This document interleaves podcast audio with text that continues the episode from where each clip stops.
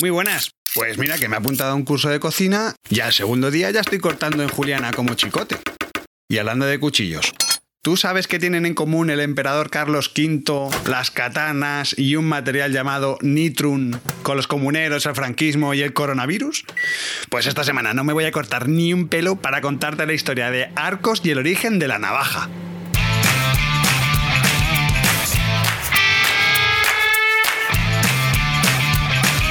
Brand Stoker con Rubén Galgo.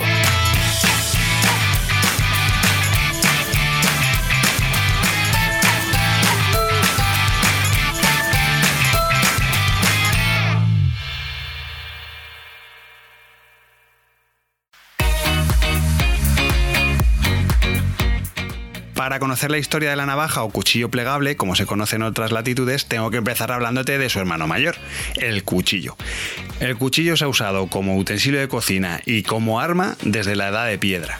Los ejemplares más antiguos tienen 2 millones y medio de años y desde entonces todas las culturas han utilizado el cuchillo como herramienta para algún tipo de actividad. Si Roma afianzó su imperio a golpe de gladius y Japón fortaleció sus shogunatos katana en ristre, podríamos decir que los dominios del imperio español no vieron ponerse al sol gracias a la navaja. La navaja no es más que un cuchillo cuya hoja se dobla sobre el mango para que el filo quede guardado entre las dos cachas y así pues no nos cortemos. Y aunque no te lo creas, al igual que la fregona es un invento español.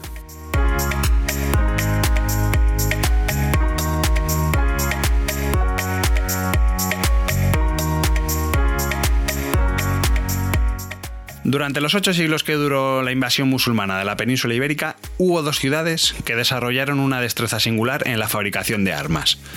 Toledo, que sería legendaria por sus espadas y damasquinados, y Albacete, cuyos cuchillos y puñales fraguaron una gran reputación. En los siglos posteriores, Albacete desarrolló una industria cuchillera que ha grabado su nombre en cuchillos de, bueno, de medio mundo.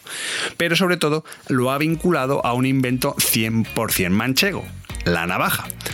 Hay muchas interpretaciones sobre la etimología de la palabra navaja, pero lo cierto es que proviene del término latino novácula, que significa cuchillo pequeño.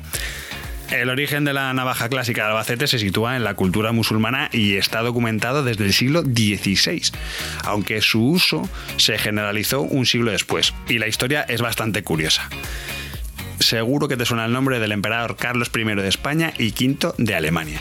Esto lo estudia yo, vamos, mil veces. Pues verás, Carlos V vino a España desde Flandes para devolver la estabilidad a una corona de Castilla que estaba bastante abatida tras la muerte de Isabel la Católica. Bueno, el emperador no hablaba castellano, eh, se trajo consigo un séquito de nobles, clérigos flamencos y toda esta gente al final pues fue constituyendo su corte, ¿no? Y esto, claro, pues supuso una pérdida de poder bastante importante para la nobleza castellana. A esto le siguieron además pues unas demandas fiscales que encendieron la chispa de la famosa revuelta de los comuneros. Esto te lo han contado mil millones de veces en el colegio. Bueno, que resumiéndolo mucho, esto fue una de las primeras revoluciones burguesas de la era moderna. Justo aprovecho este momento de la historia para invitarte a que te metas en nuestra página web y veas un montón de imágenes chulas sobre todo esto que te estoy contando. Recuerda que nuestra web es brandstoker.com.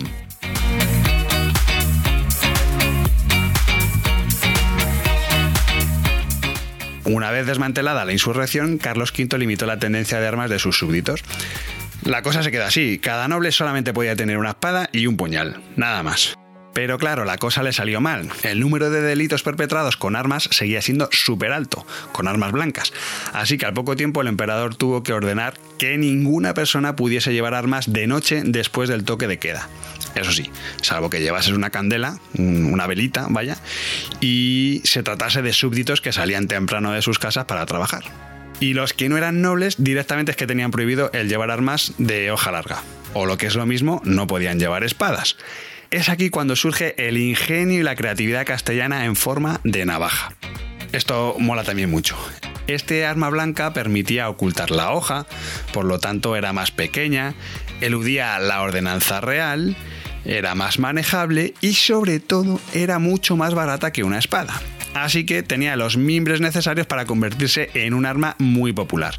De hecho, bueno, en España se exportó al muy poquito tiempo al resto de Europa y la presencia española en las Indias pues hizo que su llegada al Nuevo Mundo fuese casi casi instantánea.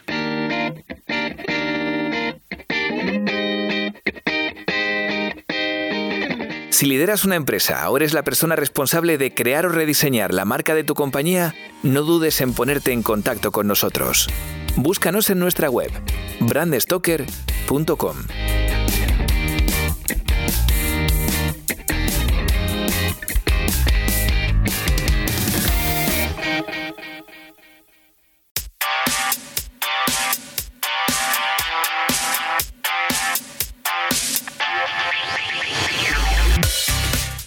Como otros tantos y tantos gremios, los cuchilleros albaceteños tenían maestros que transmitían generación tras generación el conocimiento de la fabricación de navajas, tijeras, cuchillos, bueno. Curiosamente, el gremio de cuchilleros tenía sus talleres en la calle Zapateros de Albacete, que podían estar como en Madrid, que están en la calle Cuchilleros, no, pues en la calle Zapateros.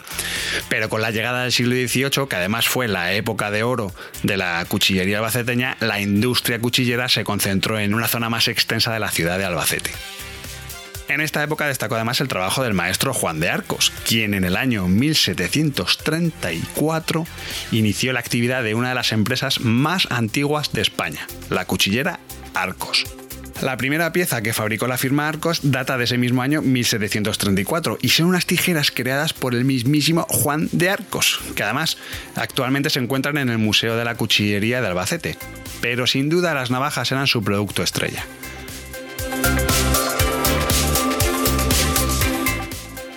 Hay que tener en cuenta que todo el mundo llevaba una navaja porque era súper útil. Eh, La gente del campo, en la ciudad, llevar una navajilla era casi casi como llevar un salvavidas, ¿no? Bueno, pues en el año 1875 Gregorio Arcos Aroca fue quien convirtió este pequeño taller familiar de fabricación de navajas, tijeras y puñales en una fábrica de producción de cuchillos en serie. Pero claro, todo parecía que iba muy bien, pero justo en el siglo XIX la cuchillería española entró en una crisis galopante. Pero es que no te lo imaginas. Esto se debe a diversos factores como el agotamiento temporal de los aceros, eh, la competencia de la cuchillería extranjera, que claro, ya se estaban poniendo las pilas y estaban espabilando, o la propia existencia de restricciones y prohibiciones legales en relación al uso y tenencia de armas blancas. En cualquier caso, el carácter artesanal de la producción hace que numerosas navajas españolas sobradas en estos años sean de una belleza y una calidad extraordinarias. A ver, yo no soy ningún experto, pero solo tienes que meterte en internet para ver que las más valoradas y las más caras son precisamente de Albacete.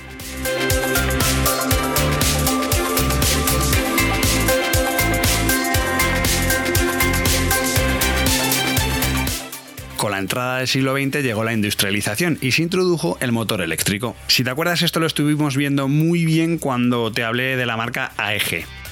Este hito coincidió con la Primera Guerra Mundial y me dirás, jolín, ¿otra vez una guerra? Pues sí, siempre estamos con las guerras. En el caso de Arcos les vino muy bien porque disparó las ventas de los cuchillos una barbaridad. Y como era de esperar, pues tras la contienda la demanda bajó un montón. Curiosamente, cuando peor lo pasó la empresa y se resintió más fue durante los años 50. ¿Por qué? Bueno, pues por el aislamiento de España por culpa del franquismo, la prohibición de vender navajas de más de 11 milímetros. Eh, bueno, fueron decisiones y situaciones que hicieron entrar al sector en una crisis sin parangón. Entonces, como le pasó a toda la industria, Arcos se tuvo que reinventar y el gerente de aquella época, Gregorio Arcos Villanueva, centró la producción en la fabricación de cuberterías para el hogar, que a la postre además iniciaría la expansión internacional que les ha llevado a estar presentes en más de 70 países y a producir más de mil modelos distintos de cuchillos y más de 70.000 piezas diarias. O sea, es que son unas cifras flipantes.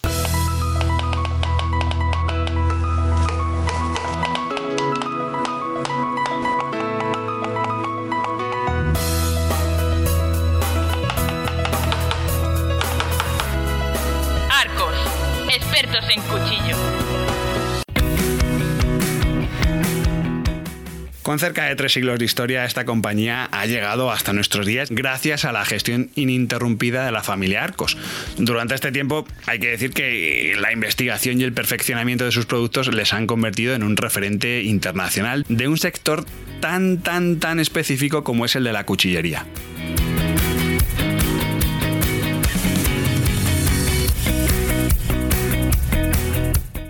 Antes de acabar, me apetece mucho contarte una de las últimas innovaciones que han desarrollado. A mí, desde luego, me, ha alucinado.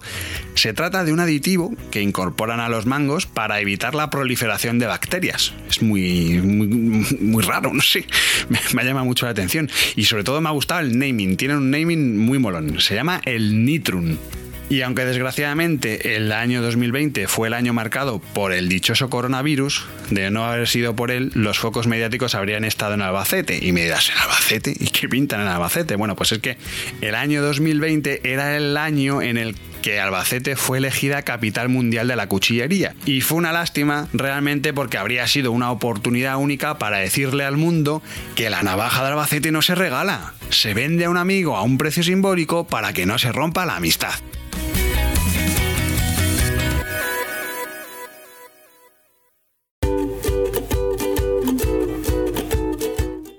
Si te ha gustado este episodio de Brand Stoker, te invito a que escuches la siguiente marca con historia en la que te voy a hablar de Zipo y el origen del mechero.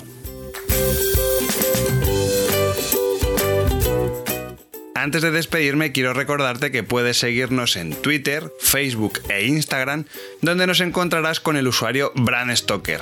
O si lo prefieres, me puedes seguir a mí a través del usuario Crenecito. Este podcast es una iniciativa de Brand Stoker, el estudio especializado en creación y gestión de marcas de Rubén Galgo. Si lideras una empresa o eres la persona responsable de crear o rediseñar la marca de tu compañía, no dudes en ponerte en contacto con nosotros. Búscanos en nuestra web, brandstoker.com.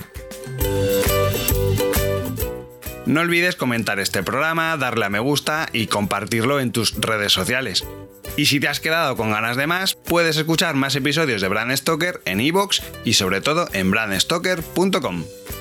Muchas gracias por estar ahí y recuerda, como dijo Paul Rand, el diseño es simple. Por eso es tan complicado. Hasta el próximo programa. Chao.